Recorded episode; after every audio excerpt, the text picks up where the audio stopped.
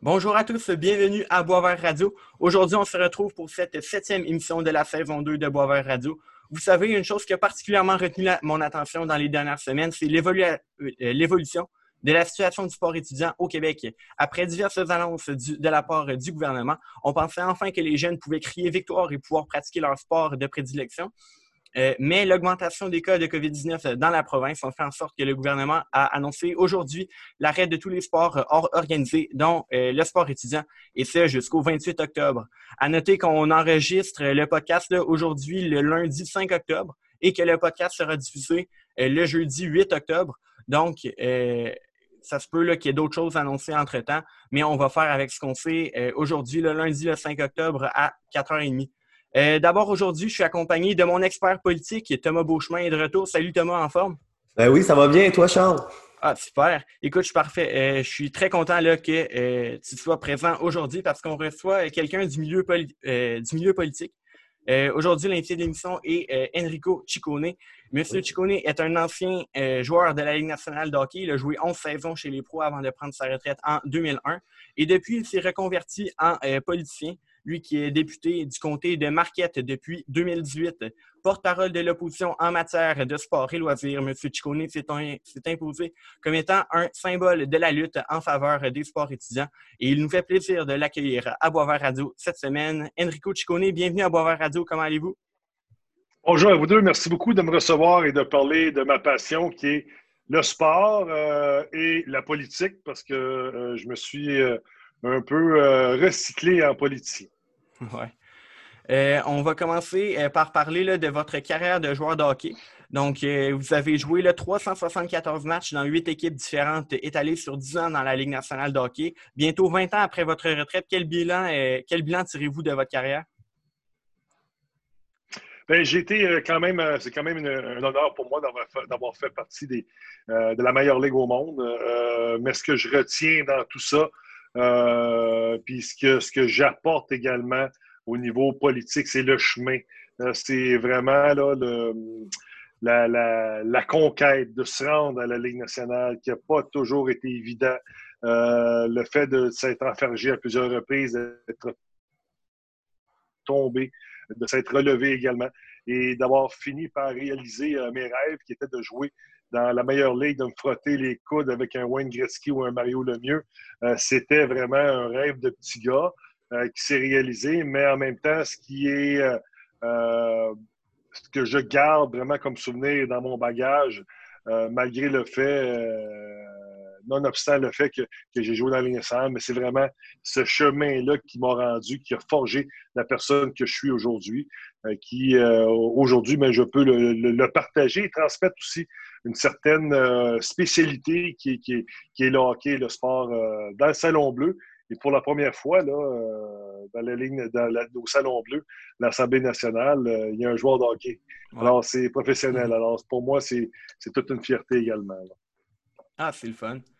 Par contre, si on regarde votre carrière, une statistique qui détonne, c'est votre impressionnant nombre de minutes de pénalité. Vous étiez un grand adepte du jeu physique et des bagarres. pourquoi vous vous battiez si souvent? Ben, je ne veux pas utiliser le mot adepte des bagarres. Euh, il faut que, faut que les gens comprennent que je n'étais pas, pas une personne qui aimait euh, nécessairement euh, jeter les gants et me battre. J'étais un passionné pour le, le hockey. Mais en même temps, il y a cette fibre en moi qui était là qui n'a jamais été capable d'accepter de voir un plus gros, un plus grand s'attaquer à un plus petit. Euh, moi, j'ai toujours le, j'ai des principes qui, qui, est bien, bien, bien implanté chez moi, qui, que j'ai été élevé de cette façon-là, que ce soit la loyauté, le respect, l'engagement envers ton équipe, tes coéquipiers, ton logo, tes partisans. Alors moi, pour moi, quand on porte le même logo, quand on porte le même chandail, pour moi, on est des, euh, des frères et des sœurs. Et pour euh, dans, dans, dans, ce qui, dans l'occurrence, dans le hockey, dans la Ligue nationale, moi, quand je voyais quelqu'un euh, prendre avantage ou abuser d'un de mes joueurs, je me portais toujours à sa défense. c'est pas une chose qui m'était demandée par mes entraîneurs, mais c'était c'était tout simplement à l'intérieur, très, très viscéral. Mon père m'a toujours dit, tu prends soin des plus petits, tu prends soin des plus faibles, tu parles pour ceux qui ne sont pas capables de parler. Quelqu'un a besoin de manger, mais tu vas y chercher à manger, tu vas l'aider. Alors, c'est un peu de cette façon-là que, que j'ai été aidé, que j'ai transmis par la suite dans la Ligue nationale.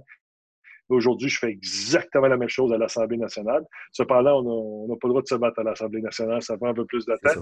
Alors, il faut être, persuasif pour, euh, pour euh, faire adhérer nos idéologies.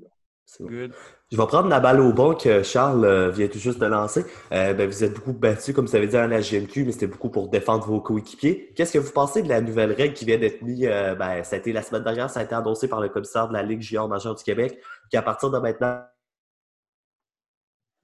ah, ben, les bagarres, euh, ça va être beaucoup plus sévère. Ça va être plus de 15 minutes plutôt que 5. Et après trois bagarres, ben, c'est suspendu pour euh, une partie. Mais moi, écoute, pour répondre à ta question, honnêtement, je suis très, très, très déçu parce que je croyais sincèrement qu'on était rendu à la croisée des chemins avec les bagarres.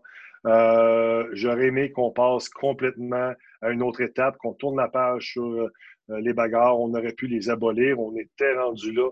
rajouter un 15, un 10 minutes parce que tu te bats euh, et une suspension après trois matchs.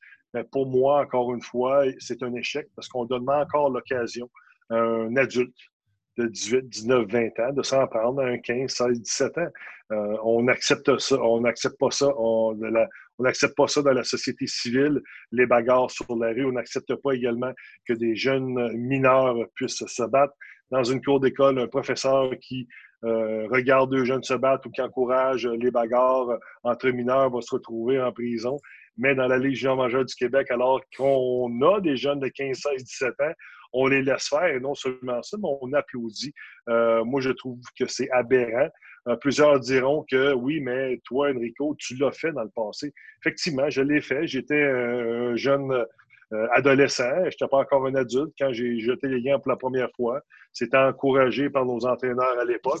Maintenant, avec euh, tout ce qu'on sait sur les commotions cérébrales, tout ce qu'on sait avec euh, les études scientifiques également, on voit que c'est très, très dommageable. On sait que ça crée de l'encéphalopathie chronique. On sait également que ça crée de l'Alzheimer prématurément. Euh, qu'il y a des crises de colère, qu'on a vu des suicides euh, également chez euh, certains de mes anciens coéquipiers qui me brisent le cœur, soit dit en passant, des pertes de mémoire. Je veux dire, si on ne comprend pas encore aujourd'hui, qu'on n'est pas capable de travailler en amont pour prendre soin de nos, de nos, jeunes, et comme législateur, c'est ma responsabilité. Si un endroit si euh, une compagnie privée comme, comme la Ligue junior majeure du Québec n'est pas capable de prendre soin au maximum euh, des jeunes joueurs, des jeunes athlètes et des jeunes mineurs, mais ça revient euh, au législateur qui est le député de, de, prendre, de prendre les choses en main et que le gouvernement, à un moment donné, mais pourrait euh, décider de, de, de, légiférer à, cette, à, cet égard. Mais à un moment donné, euh, si on n'est pas capable euh, de façon individuelle et collective, euh, mais à un moment donné, il y a, quelque chose qui, qui, serait plus drastique, qui obligerait la Ligue à, prendre, à prendre la bonne décision. Maintenant, si on change complètement de sujet, puis on arrive à ce que vous dites que vous êtes recyclé plutôt votre carrière politique. en 2018, ça a pris beaucoup de gens par surprise lorsque vous avez annoncé que vous vous présentiez avec le Parti libéral. Dans le temps, c'était M. Couillard qui était chef du parti. Euh, qu'est-ce qui a fait en sorte que vous êtes présenté en politique et pourquoi avez-vous décidé cette carrière? Mais, mais il faut, euh, il faut comprendre. Euh, oui, ben, vous avez été joueur de hockey, mais qu'est-ce qui, qu'est-ce qui vous passionne dans la politique? Mais il faut comprendre que moi, tout le temps été une personne qui a, défendu les autres, qui s'est toujours, euh, toujours levé contre euh, la personne qui était opprimée, qui était abusée. Euh, je l'ai fait également du temps que j'étais analyste sportif aussi. J'avais une tribune, j'ai toujours soulevé l'injustice. c'était, pour moi, c'était tout simplement normal de le faire, mais il faut comprendre aussi, si on part du début, que dès l'âge de 33 ans, j'ai commencé à être sollicité pour me présenter. Euh, en politique, que ce soit euh, avec tous les partis, au provincial ou même fédéral. Euh, je pense qu'on avait déjà, déjà vu en moi une personne qui était capable de se tenir debout, qui était capable de bien communiquer aussi, parce qu'il faut comprendre une chose, quand on devient député du jour au lendemain, ce n'est pas juste de travailler dans son comté, mais il y a énormément, mais énormément de prises de parole qu'on doit faire à l'Assemblée, dans le Salon Bleu, euh, en commission parlementaire. Il faut avoir cette qualité de, de, communication également et cette facilité aussi de moi, j'ai été élevé sur des plateaux de télévision. C'est comme ça que j'ai perfectionné euh, mon, langage. Parce que si tu la façon que je parlais euh, dans mes anciens, euh, anciens débuts à TQS à 110% vous, vous êtes trop jeune, vous n'avez pas vu cette émission-là, mais c'était des émissions de débat, c'était, c'était vraiment des soirées exceptionnelles, il fallait prendre notre place. Et c'est comme ça que j'ai, appris, j'ai appris aussi beaucoup avec Radio-Canada. Alors, quand on, se fait solliciter, à un moment donné, mais ça, ça, mature en nous. Et euh, à un moment donné, mais à l'âge de 48 ans, quand on est revenu à la charge, euh, j'avais une émission de radio qui, euh, au 91 Sport, qui est à Montréal, 100% sport. J'étais le morning man.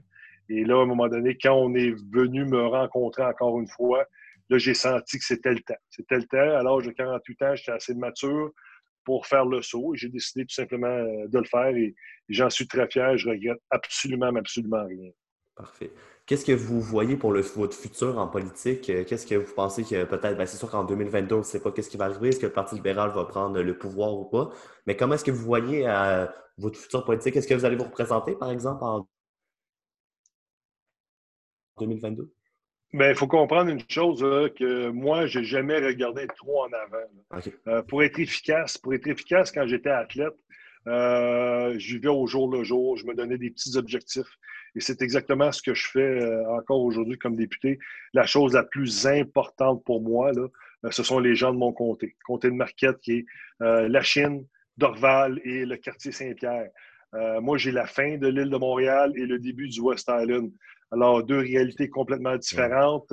Alors, moi, c'est ma priorité. Moi, je suis le porte-voix des gens de ma circonscription à l'Assemblée nationale. Euh, moi, je veux sauver, premier avant tout, les gens de ma circonscription et, euh, bien entendu, je veux sauver aussi les, sportifs du Québec, euh, mais parce que je suis le porte-parole et c'est en moi. Mais en même temps, c'est sûr que euh, je regarde pour un autre mandat. Euh, j'aime tellement ma job, mais en même temps, tu ne peux pas regarder trop loin, parce que si tu regardes trop loin, euh, tu peux perdre un peu le, focus de, ce qui est devant toi. Alors moi, j'ai un, objectif au quotidien de régler tous les problèmes dans ma circonscription et de tenter de, de, supporter en ce moment. Là, mon gros combat, ce sont les jeunes et le sport. C'est pas évident pour eux autres. Souvent, ils sont laissés pour compte avec des décisions qui euh, sont, sont un peu incohérentes présentement. Alors, tu sais, c'est ma mission présentement et j'en ai pas mal euh, sur les bras.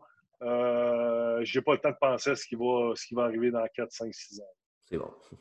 Good. On va maintenant parler de justement la bataille que vous menez pour le sport étudiant.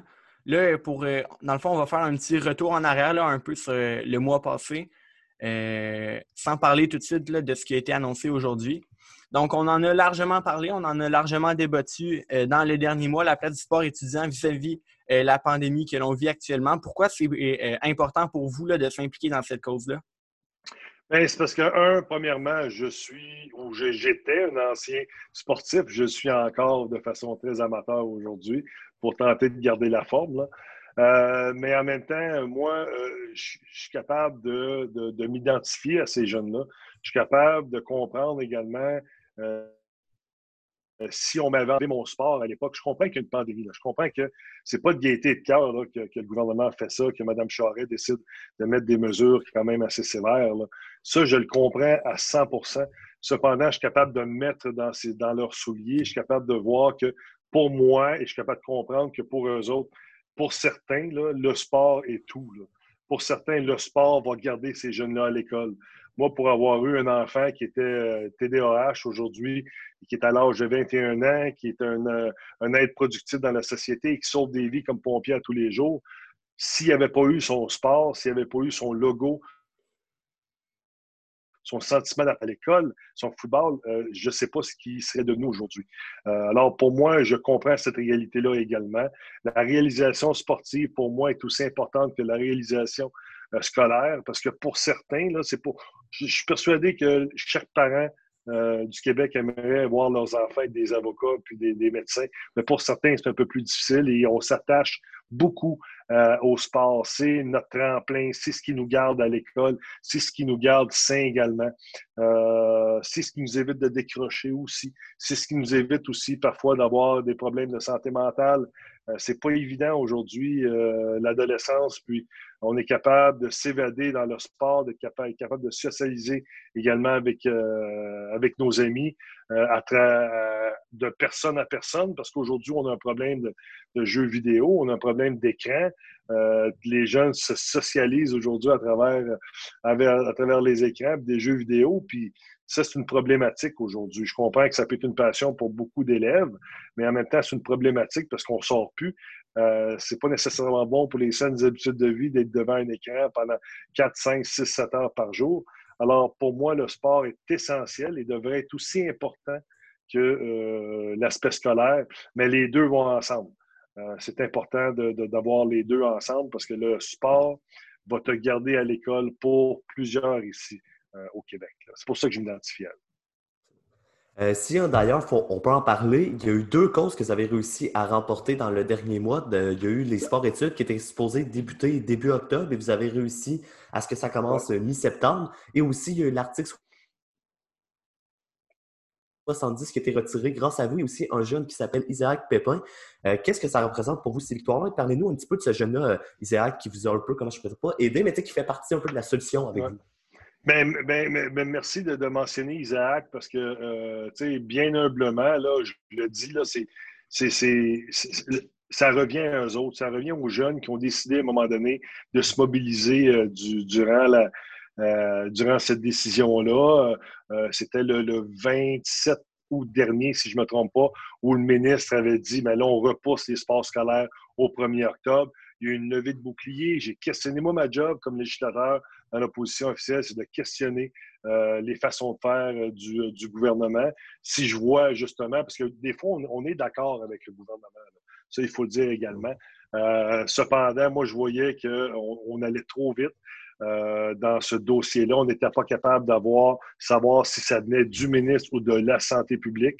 Euh, maintenant, les jeunes se sont mobilisés, ont manifesté de façon convenable, très respectueuse. Il faut comprendre une chose aussi, là, les gars, c'est que le député est aussi fort que la mouvance populaire. S'il y a une mouvance populaire, si les gens se mobilisent, euh, c'est eux autres qui vont te donner du pouvoir. Et moi, j'ose espérer que ce sont les étudiants qui ont fait reculer le gouvernement. Moi, j'ai été leur porte-voix, tout simplement. Euh, je l'ai fait, je l'ai fait dans les médias et j'ai même fait directement aussi avec la ministre déléguée à l'Éducation, Mme Charret, qui est une Olympienne elle-même. Euh, alors, finalement, on a coupé la poire en deux. Le premier ministre a reculé jusqu'au 14 septembre. Alors, ça, pour moi, ce sont des, ce sont des gains, mais ça vient, euh, c'est des gains pour les étudiants. ce qui a trait à la clause 70,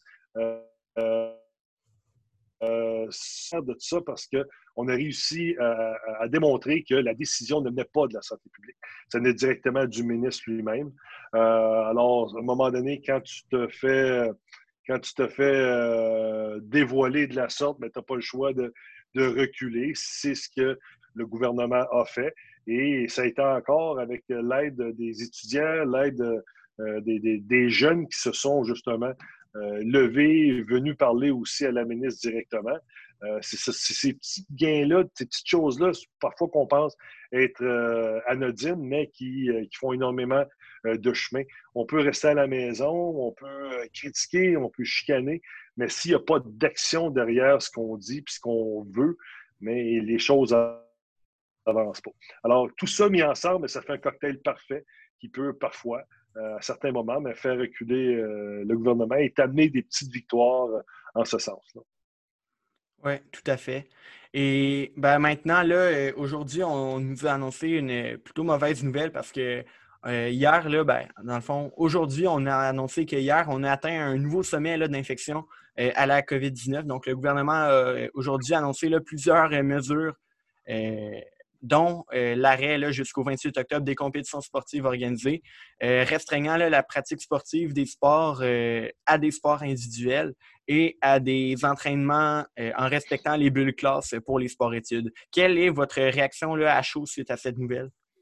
Bien, c'est sûr que je suis très, très, très déçu pour, pour ces jeunes-là. Euh, au risque de me répéter, là, je peux comprendre exactement ce que ces jeunes-là euh, vivent aujourd'hui. Et non seulement ça, mais ce que les parents peuvent vivre aujourd'hui. Il faut comprendre que euh, dans le sport, là, on peut aller de 5 à 25 heures de sport par semaine. Euh, le 25 heures, souvent, c'est pour du sport élite, là, mais il faut remplacer ces heures-là de sport. Et je me mets dans la peau des parents aujourd'hui qui se disent mais qu'est-ce qu'on va faire pour justement euh, tenter de pallier à ce manque-là? Et moi, la question que, j'ai posée la semaine dernière en période de questions à Mme Charret et au euh, ministère de l'Éducation, c'était mais quelles vont être les alternatives si jamais il y a un confinement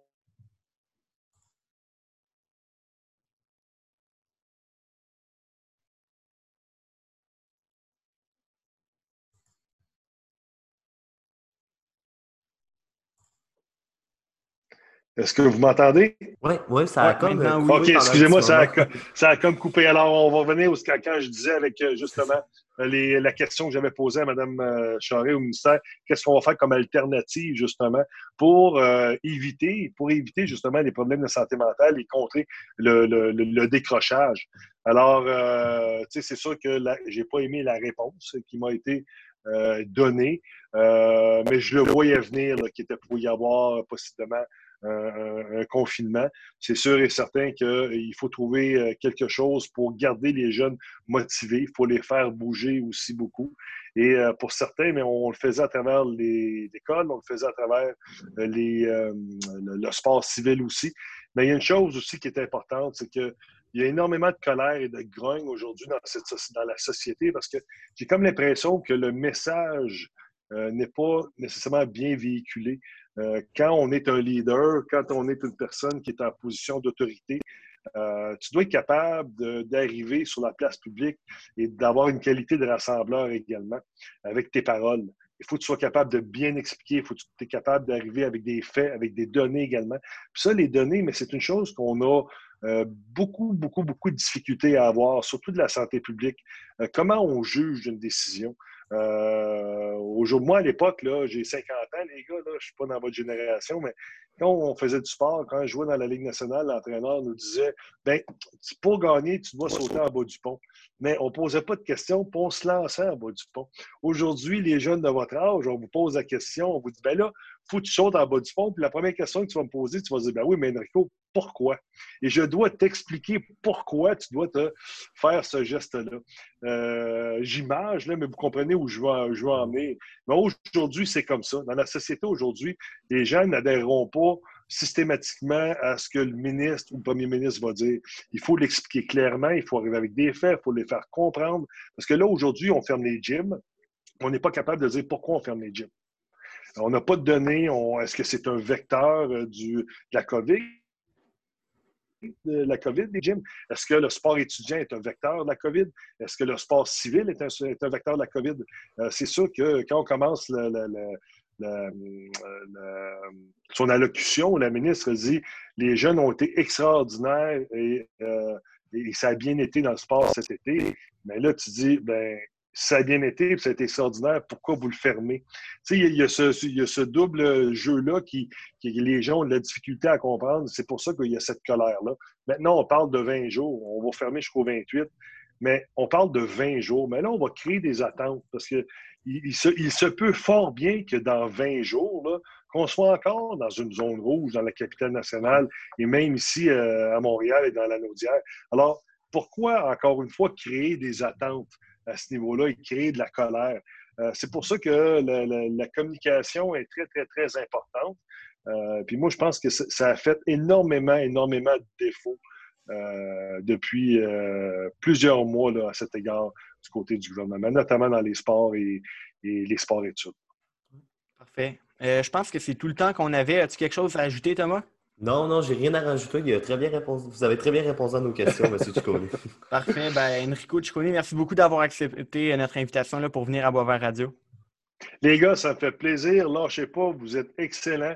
Euh, moi, quand j'ai commencé à faire de la radio, euh, écoutez, ça a été, on s'améliorait à chaque jour, puis il faut en faire beaucoup pour devenir bon. Puis euh, honnêtement, vous êtes pas mal meilleur que quand j'ai commencé. Lâchez pas, bravo. Puis les, les, étudiants qui vous écoutent sont pas mal chanceux. Go podcast, hein, gang de Boisvert. Formidable. Salut tout le monde. Merci beaucoup, c'est gentil. merci aussi à toi, Thomas, d'être venu cette semaine. C'est toujours un plaisir d'enregistrer avec toi. Ben, merci à toi pour l'invitation. Écoute, ça a été un grand honneur. Parfait. Donc, euh, c'est tout pour le podcast d'aujourd'hui. Merci, chers auditeurs, d'avoir été à l'écoute. Je vous donne rendez-vous la semaine prochaine pour une nouvelle émission à Boisvert Radio.